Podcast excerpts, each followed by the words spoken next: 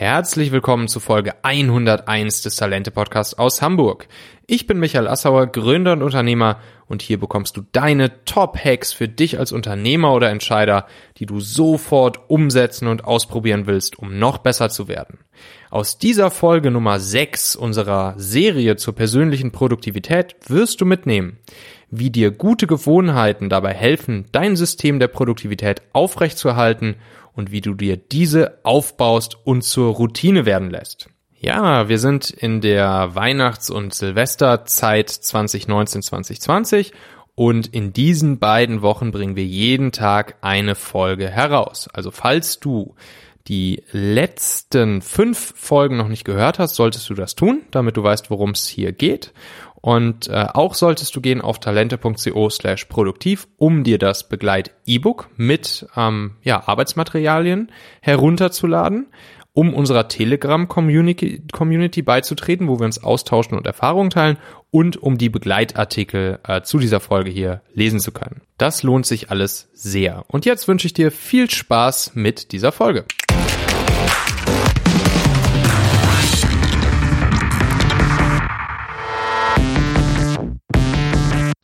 Herzlich willkommen bei Folge Nummer 6 äh, unserer Serie mit Bernd Kopin, ähm, unserem Experten für Produktivität, ähm, zum Thema persönliche Produktivität und Arbeitsproduktivität.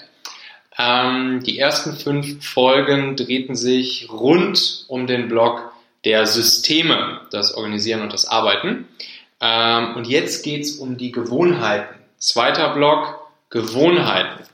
Äh, schlechte Gewohnheiten brechen, äh, sich gute Gewohnheiten aneignen. Äh, Bernd, warum ist das wichtig? Was bringt mir das und wie funktioniert es?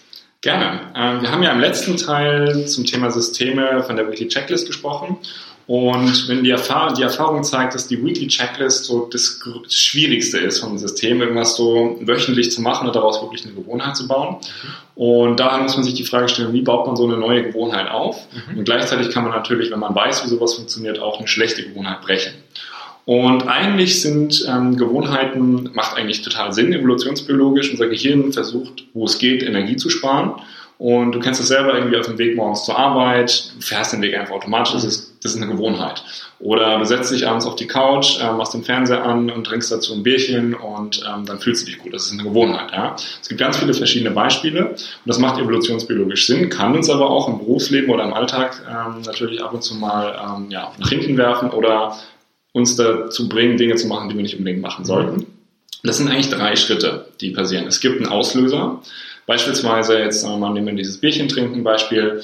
Ähm, du siehst den Fernseher, setzt dich vor dem Fernseher oder auf die Couch. Das ist so ein bisschen der Auslöser. Dein Gehirn verbindet damit, jetzt musst du zum Kühlschrank gehen, dein Bierchen aufmachen. Und der Reward, ähm, das ist dann der dritte Schritt, ist, ähm, dass du dich dann auch gut fühlst. Ja? Das sind eben drei Schritte Auslöser.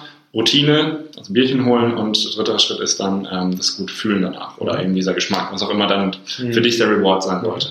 Und ähm, das zu brechen ähm, kann man in drei Schritten auch wiederum. Und du musst erstmal in Schritt eins rausfinden, was denn überhaupt, wo der Auslöser ist. Und es gibt eigentlich vier Möglichkeiten. Der erste ist ein Ort. Ja, es kann sein zum Beispiel, dass das Wohnzimmer oder die Couch der Auslöser dafür sind. Zweite Möglichkeit kann ähm, die Uhrzeit sein. Ja, es kann sein, dass du zu einer gewissen Uhrzeit irgendwie eine Gewohnheit ähm, erstellt hast. Dritte Möglichkeit ist ein emotionaler Zustand. Ähm, anderen Leuten geht es so, dass sie, wenn sie abends heimkommen, sich müde fühlen und dann durch ein Glas Wein zum Beispiel sich besser fühlen. Und ähm, der vierte, die vierte Möglichkeit ist, dass es andere Leute sind, die eine Gewohnheit in dir auslösen. Also zum Beispiel Kollegen, die irgendwie um eine gewisse Uhrzeit zu dir kommen oder irgendwas von dir möchten. Mhm. Das heißt, im ersten Schritt müsstest du dir überlegen, zeichne dir mal diese drei Schritte auf, Auslöser, Routine und ähm, Reward, den es dafür gibt und analysiere, was der Auslöser ist. Ist es ein Ort? Ist es eine Uhrzeit? Ist es ein emotionaler Status oder wie sagt man, emotionaler Zustand? Oder sind es andere Leute? Wenn du das gemacht hast, nimm dir dafür ruhig ähm, genug Zeit und analysier das Ganze. Ähm, dann kannst du überlegen, dann weißt du das und kannst diese Sache verändern. Ja, du kannst dann zum Beispiel sagen, gut, dann ähm, setze ich mich zum Beispiel im Büro woanders hin oder versuche diesen Kollegen zu einer anderen Uhrzeit zu treffen, mhm. dann wird dieser Trigger nicht gesetzt. Der zweite Schritt ist dann, die Routine zu ändern. Ganz simples Beispiel, reden wir mal wieder von, von dem Bierchen abends auf der, auf der Couch.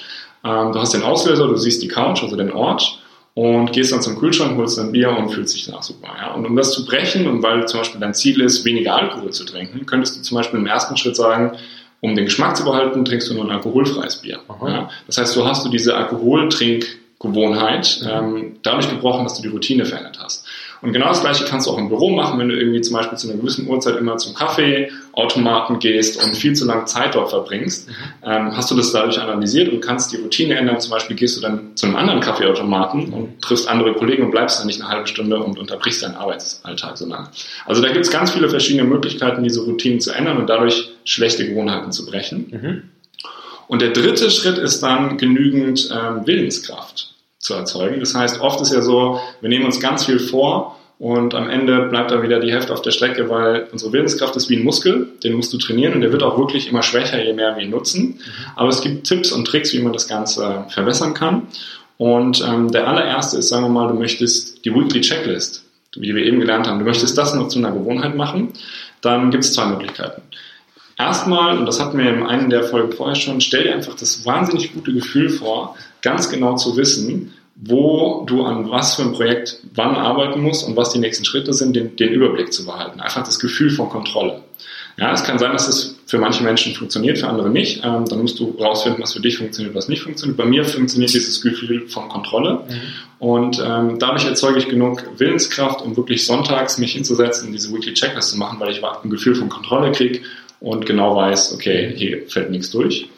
Und eine andere Möglichkeit, ähm, sowas zu machen, ist in der Weekly Checklist sich Blocker zu setzen für, den, für die nächste Kalenderwoche und dann feste Termine mit dir selber auszumachen, also ein Date mit dir selber quasi und das auch einzuhalten und an, diesem, an dieser Gewohnheit zum Beispiel zu arbeiten.